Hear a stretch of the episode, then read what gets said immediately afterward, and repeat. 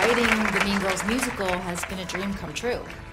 The only awkward thing is that people keep coming up to me saying, like, why aren't you in it? And when are you gonna be in it?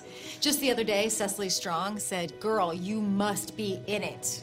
Oh, what I said was, girl, you must be in it. Like, meaning you must be really busy. She high fived me really hard after, so it was clear she misunderstood. I don't think anyone really expected Tina to be in the show. She's not really loud enough, and she has a really small head. But the thing that really inspired me was one day my best friend Aidy and I were listening to the Hamilton soundtrack. Tina kept talking over it, you know, just kind of being like, Lin wrote this, but they let him be in it.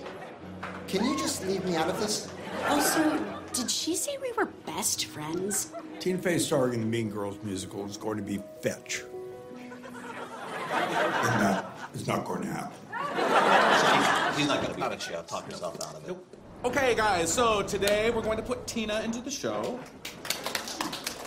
Guys, I am so excited for all of us, and my friends Aidy and Cecily are here today to support me because this was basically their idea. Oh, no. I, I was told it was a baby shower. So I'm just gonna shadow you guys and sort of see what part it might be fun for the audience to see me do for like a week or so. Uh, one matinee, that's what we agreed to. Let's get started! Seven, eight, ga goo goo, ga ga goo goo, ga ga ga ga ga. Got it. Ga goo ga ga goo ga ga ga. Okay, it's not just the sounds. You have to do the movement that goes with the. Then I don't have it. What if my Regina just kind of log rolls in and hits a cool pose? Okay. I think that's actually better. All right, let me ask you guys this. What kind of vibrato do you think I should use? What do you mean? Well, I noticed some people go very straight tone, like Broadway. But my vibrato is naturally a lot wider, like Happy Birthday to you. So this is kind of a Gretchen goes to the mall look. Play Gretchen. Oh, yeah, yeah, you look great. Yeah, is maybe is the wig big?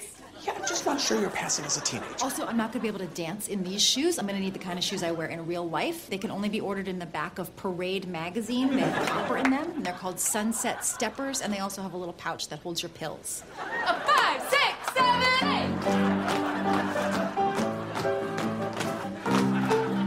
Am I doing it? Okay, I think this could be a really fun use of you. It's like a little Easter egg, and then at some point I take the head off. Yeah, exactly, or not. Okay, come on, guys, let's go.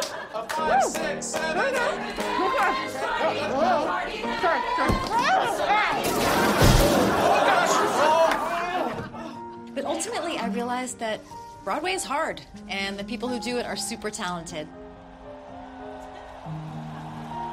Maybe it's okay if I can't be like Lin Manuel and jam myself into my show, whether people like it or not. Okay, you know what? She just made the book. Let me tell you about this tiny headed bitch named Tina.